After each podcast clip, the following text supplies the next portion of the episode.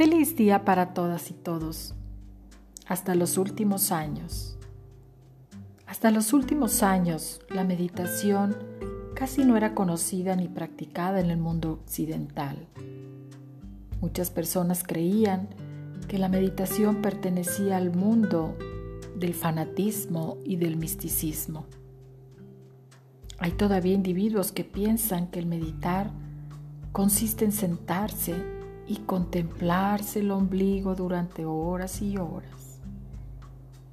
También son numerosos los que han asociado desde hace mucho tiempo la meditación con las filosofías religiosas del lejano oriente.